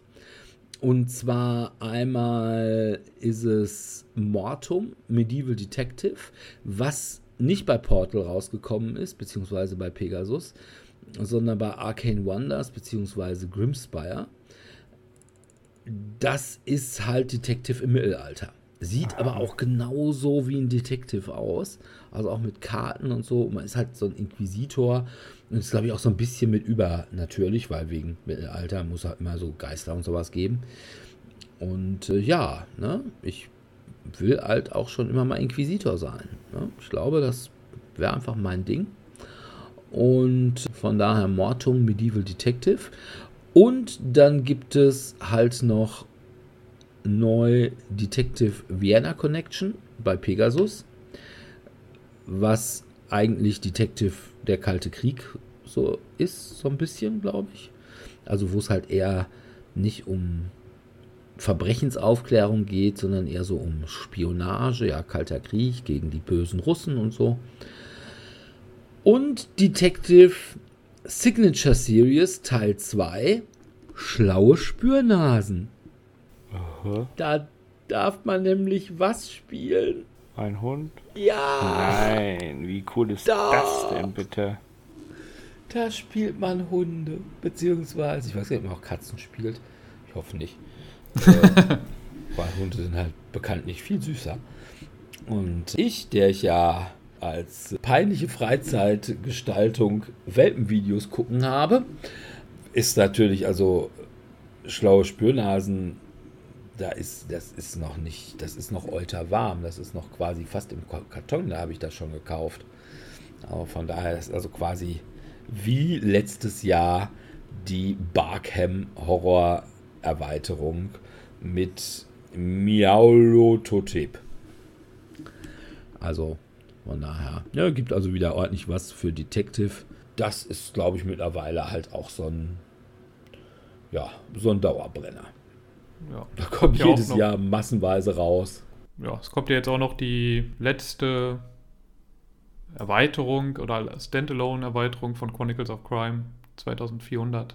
Meine Ja, Ja, stimmt, Da gibt's rauskommt. mehrere. Ja. Gab es da nicht auch 1900 und sowas?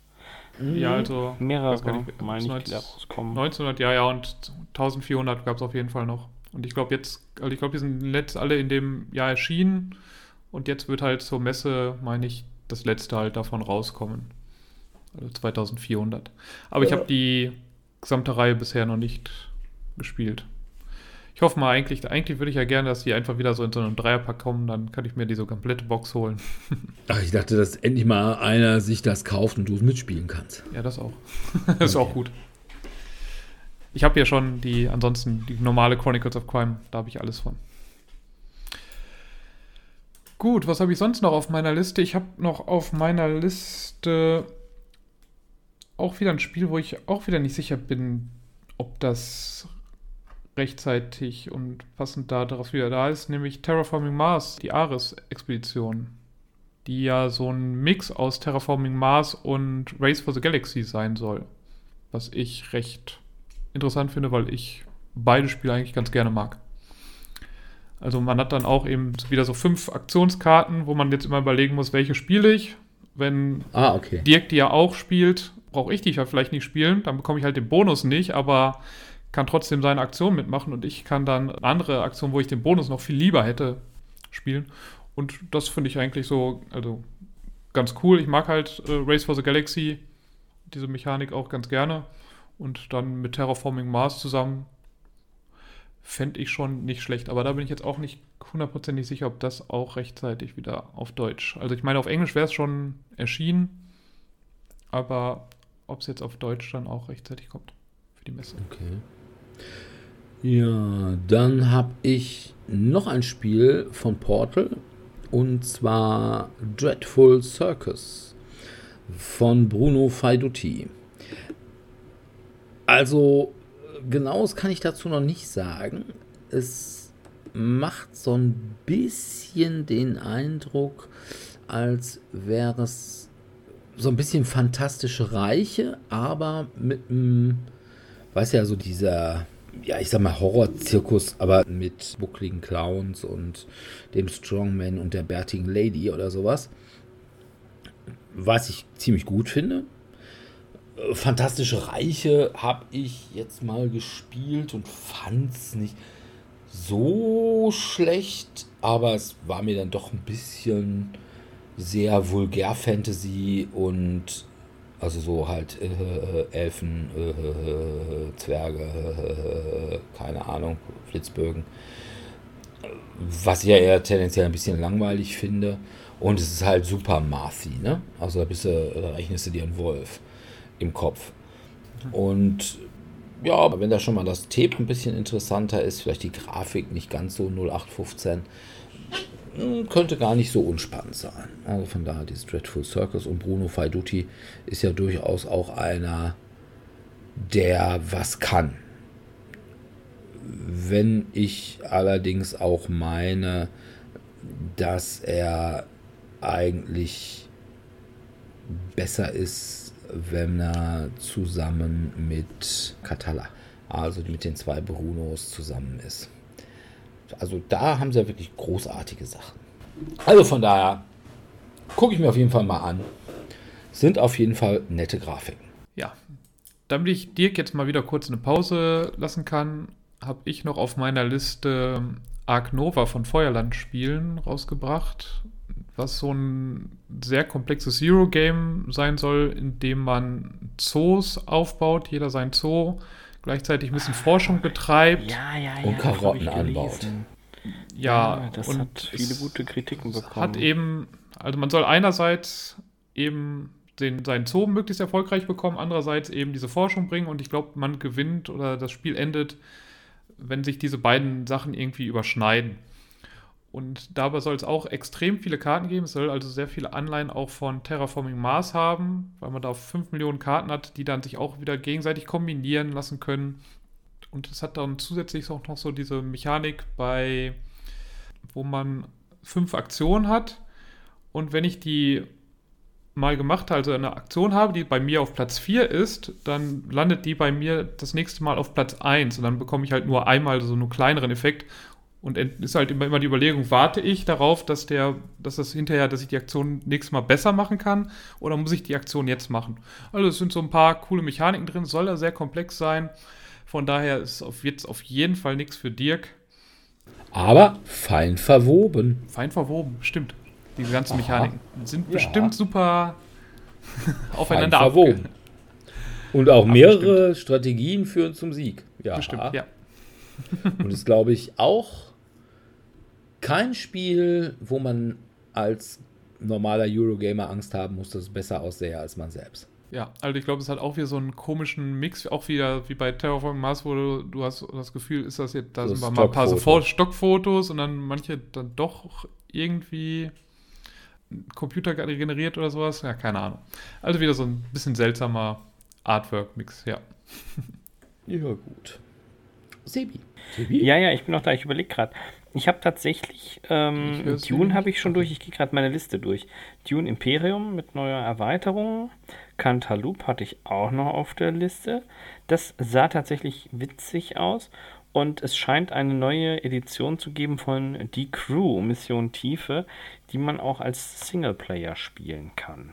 Ah, das ist dieses Unterwasser-Crew, ne? Genau, wo du dann diesmal Aber in die die ist Tiefe. ja schon Ey, draußen, oder? Ich, Tiefsee. ich weiß es nicht. Das ist irgend so ein. Auch auf Also, Deutsch? Ja, auf Deutsch ist irgendwas Also ich hab- gekommen. ja, ja, Und ich so hab eine die ja-. Also jetzt nicht das normale so. Spiel, The Crew, die blaue. Also ich habe die Tiefsee habe ich schon, also Tiefsee habe ich schon. ich, ich weiß es nicht. Ich Ist bin nicht so Tiefsee. ganz Ich weiß jetzt nur nicht, ob es jetzt noch so ein Singleplayer, wenn es jetzt noch zusätzlich eine reine Standalone, also Singleplayer-Variante davon geben wird.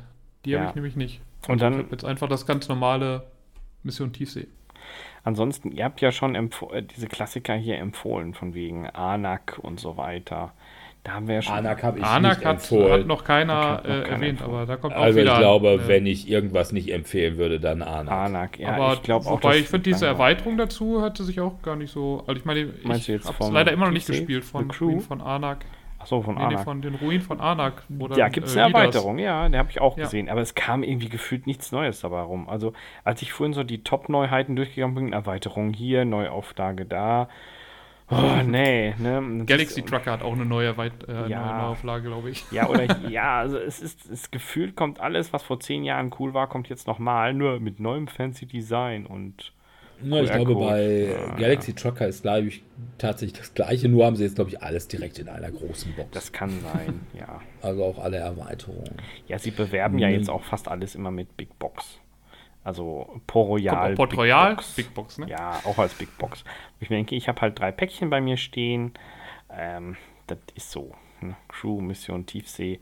Da gibt es jetzt auch ja was Neues, aber hm. Dann habe ich ein Spiel, was ja, ich fürchte, ich, es wird nicht auf der Spiel sein, weil es ist von Ravensburger US und zwar Alien Fate of the Nostromo. Also wo es um den ersten Alien-Film geht.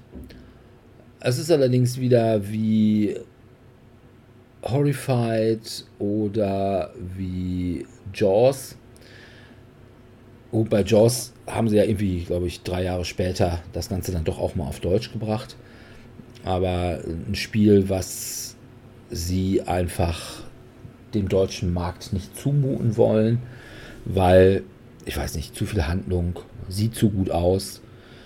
Müsste Ravensburger dann ja auch in der Kennerspielabteilung, das heißt bei Alea reinpacken und wenn dann die ganzen Alea-Kunden sehen, wie Spiele aussehen könnten, würden die halt weinen und das wäre schlecht fürs Geschäft.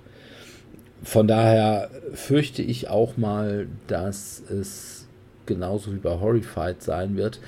Das gab es nämlich auch auf der Messe nicht. Also das kriegtest du auch auf der Messe bei Ravensburger nicht, weil Ravensburger US hatte eben keinen eigenen Stand. Und Ravensburger D bringt solche Dinge halt nicht, weil dann wird halt jeder fragen, äh, warum bringt das nicht auf Deutsch? Und dann müssten sie halt erklären, dass sie das nicht machen können, weil ja, es für ein Alea-Spiel einfach zu gut aussieht. Und ja, auch hier sieht das eigentlich ganz interessant aus, das Alien-Thema. Und es ist vor allem mal nicht dieses Aliens-Thema, was es ja irgendwie schon gefühlt ein paar Mal gibt. Also dieses äh, mit den Colonial Marines. Und sondern tatsächlich die Sache also vielleicht so ein bisschen in Richtung Nemesis. Ja, könnte ich mir ganz gut vorstellen. Und wie gesagt, Horrified war wirklich gut. Wie gesagt, ob es da sein wird, wir werden sehen. Ja, bin halt nicht so der Alien-Fan, von daher war das jetzt halt nicht so auf meinem Radarschirm. Bei mir auch nicht. Aber wir hatten vorhin ja das Thema Spiele, die eigentlich schon mal rausgekommen sind. Da habe ich jetzt zwei, die ich einfach nur erwähnen möchte und dann gar nicht drauf eingehen möchte, nämlich King Domino Origins. Oh, jo. Kommt eine neue Variante oh, raus. Ja, ja, ja habe ich gesehen. Ich hätte Das brechen kommt natürlich können. auch jedes Jahr, wie jedes Jahr seit dem Spiel des Jahres gewonnen ist, Azul. Queen's Garden. Kommt Ich raff's nicht. Und dass das gekauft wird, ich raff's einfach nicht. Das raff ich auch nicht. Ja, aber bei King Domino wundert es mich noch mehr. Also bei Azul kenne ich noch wirklich viele Leute, die das spielen. Bei King Domino kenne ich gefühlt überhaupt gar keinen, der das noch spielt. Ja, ich habe es jetzt ein, zwei Mal gespielt gehabt. Ich finde es ganz nett, aber es ist, Ist jetzt nichts, nett. womit. Also das will ich jetzt auch für, nicht. Für, das für, ich Familienspiel, ne? aber, Ja. Ja. Aber wie gesagt, es, es, ich Ja. kenne einfach keinen, der es in irgendeiner Weise spielt. Also ich weiß, ich glaube, Mike hatte das mal, dieses King Domino. Aber wie gesagt, seither auch irgendwie nicht mehr. Während jetzt zum Beispiel so andere Spiele des Jahres äh, wie Colt Express oder äh, ja, Just One, die werden immer mal wieder gespielt. Ja, so ähnlich sehe ich das auch mit King Domino. Aber King Domino Aber- ist die Phase, ich, du hast richtig, ich habe es auch schon länger nicht mehr gesehen. Das war so eine Phase, da tauchte das irgendwie gefühlt jeden zweiten Abend mal auf, wurde eine kleine Runde gespielt. Haben wir auch immer. Selbst das habe ich nicht erwähnt. Also ich habe es tatsächlich wirklich nur einmal erlebt, dass da irgendwie eine Runde gespielt worden ist. Auch ich habe das gerne als. Warm-up irgendwo mitgenommen. Also, zügig, ne? Ja. aber es ist jetzt auch irgendwie so anekdotische Evidenz. Von daher kann ich jetzt auch nicht sagen. Ich meine, es steht ja auch in jedem vieles Fachgeschäft oder in jedem Buchladen oder so Ja, rum. Stimmt, ja. Also kann durchaus sein, dass es da echt weggeht wie warme Semmeln. Ja, dann hab Achso, ja. Gut, mach Ach du so. Ja, ich wollte Ja, okay. noch auf zwei Spiele, die mich dann doch ein bisschen mehr zumindest interessieren, nämlich Dinosaur World, was so ein bisschen Dinosaur Island. Ich wollte gerade sagen, hast du das nicht schon? Ja, aber da kommt jetzt wieder auch eine, ist wieder auch eine Reimplementation, also keine Ahnung, was die da jetzt neu machen, was die da anders machen, würde ich mir auf jeden Fall mal anschauen als Variante. Und was ich noch gar nicht gespielt hatte, aber eben damals sehr gute Kritiken bekommen hat, ist It's a Wonderful World und da kommt jetzt It's a Wonderful Kingdom raus. Würde ich Okay. mir auch mal anschauen, weil ich habe es halt damals, It's a Wonderful World habe ich halt nicht mitbekommen, also nie gespielt. Und vielleicht könnte man das dann mal spielen. okay. Ja. Die hätte ich jetzt Ja, noch auf eine meiner. Liste. Dann habe ich hier noch zwei Sachen von Yellow. Einmal Unmatched Cobble and Fog auf Deutsch. Gibt es halt auch schon seit ewig und drei Tagen auf Englisch. Aber die bringen halt jetzt die Unmatched-Serie eben auch auf Deutsch raus und wer mich die anderen jetzt nicht so interessieren, ist dieses Cobble and Fork äh, schon eine Sache. Das ist halt eben so dieses viktorianische England und so. Das interessiert mich halt. Also mit Sherlock Holmes und Dr. Jekyll, Mr. Hyde, The Invisible Man und boah, ich weiß gar nicht, wer, wer der vierte dabei ist. Und das ist tatsächlich so eine Sache, die ich mir, glaube ich, mal zulegen werde aus der Unmatched-Reihe. Obwohl es halt ein Zwei-Spieler-Spiel ist, zu denen ich am meisten nicht komme. Aber das finde ich ganz interessant. Und dann hat Yellow ein Spiel rausgebracht, Sticky Cthulhu, wo man mit so klebrigen Patsch-Tentakeln, weißt du, die so quasi so ein langes, wie so ein Gummiband und am Ende so, ein, so eine größere Fläche und wenn man die auf so eine Karte haut, so peitscht, dann bleibt das so kleben und das halt eben als Tentakel und da muss Cthulhu nämlich alle möglichen, was weiß ich, bei Kiese muss er irgendwelche Aufträge erfüllen, indem er da irgendwie aus einer, aus einer Auslage mit Karten dann eben so diese Dinger rauspatscht. Ich glaube, sowas finde ich gut. Also ich bin ja sowieso ein Freund von leicht kranken Spielen. Und das scheint mir tatsächlich so ein bisschen auf dem Weirdness-Niveau zu sein von Kissenschlacht und dieses mit dem aufziehbaren Zombie. Also von daher meine durchaus Wahl Sticky Cthulhu. Also wenn das da sein wird bei Yellow, wird das sicherlich ungesehen in meinen Fundus wandern. Alleine, weil man, ich glaube, ich könnte mir diese Sachen auch gut in der Vorlesung vorstellen. Wenn ich dann mal irgendwie, wenn die Kinder dann mal zu wenig der Vorlesung zuhören und zu sehr auf ihr Handy starren, dann kann man da mit dem Ding da so drauf patschen. Gibt sicherlich ein großes Hallo. Von daher, Sticky Cthulhu.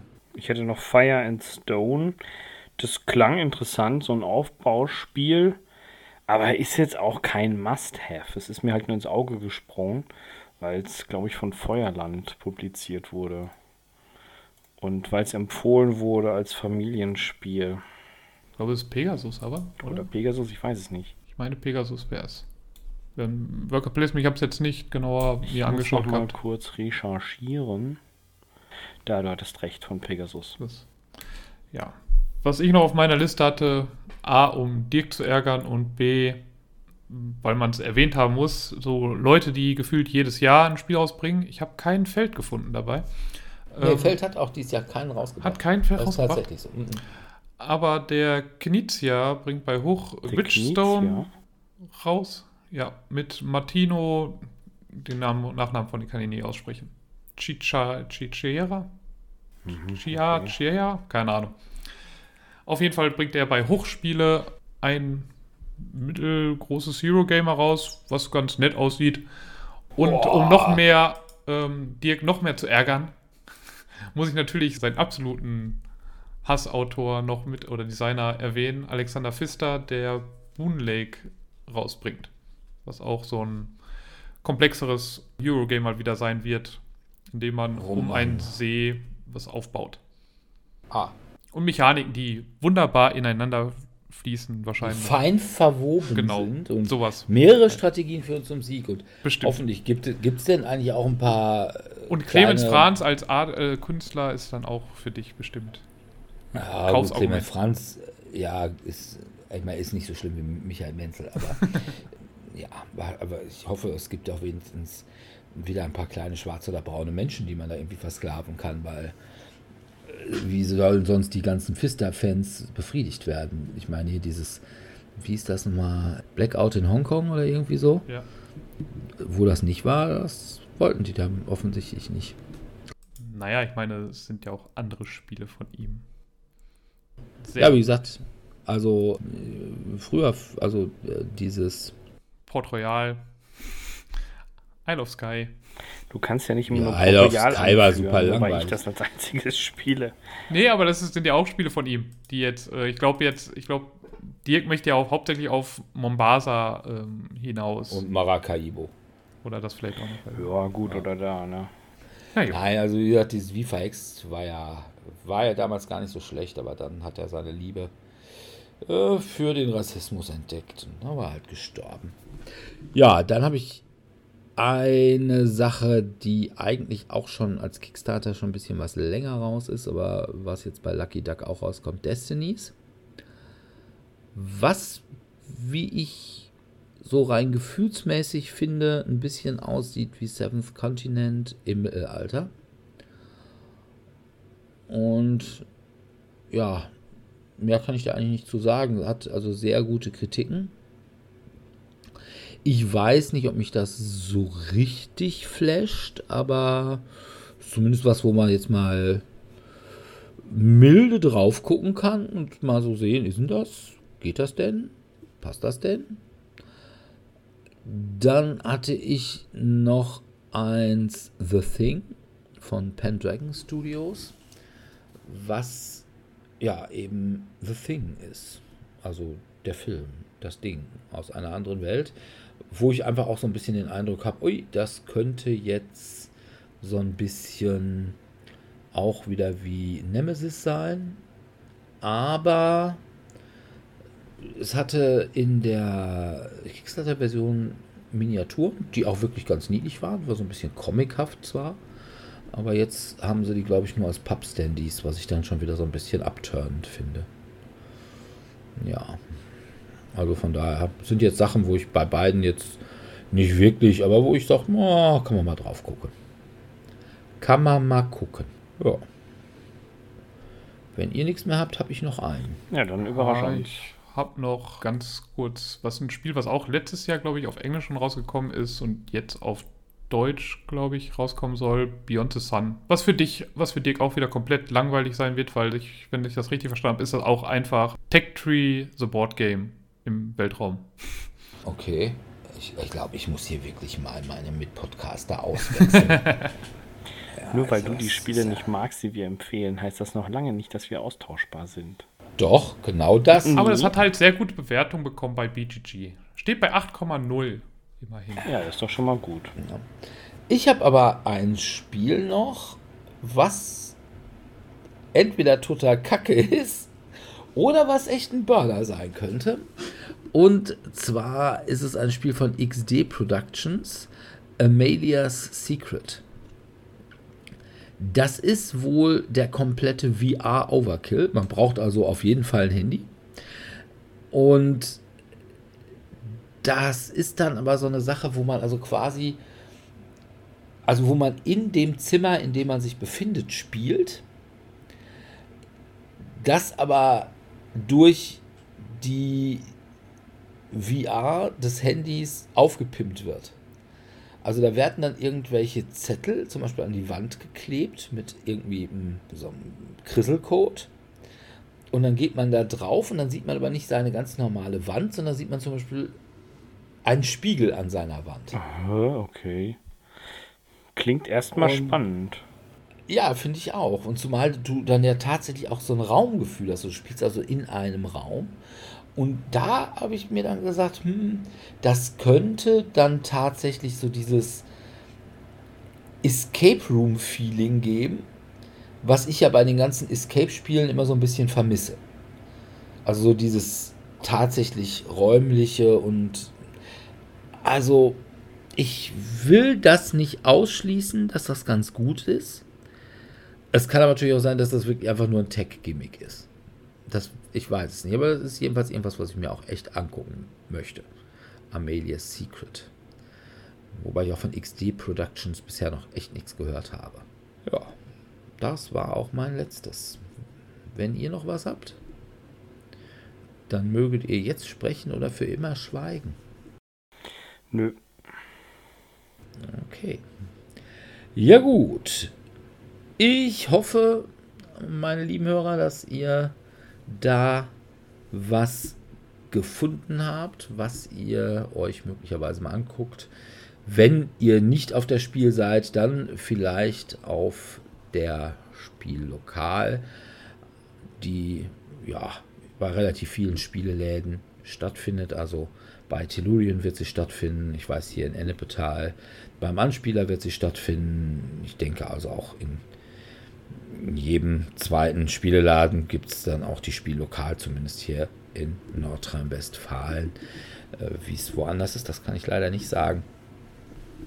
Und boah, wenn man dann nicht zur Spiel geht, warum nicht auch einfach mal die lokalen Spielehändler unterstützen und dahin gehen?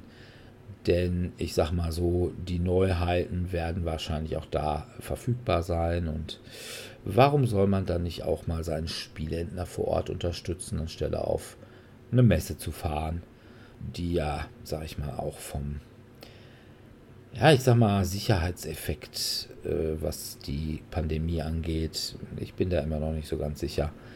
Ich hätte es gut gefunden, wenn die direkt gesagt hätten, wir machen 2G, aber wie gesagt, vielleicht wird das ja auch noch 2G. Man weiß es nicht.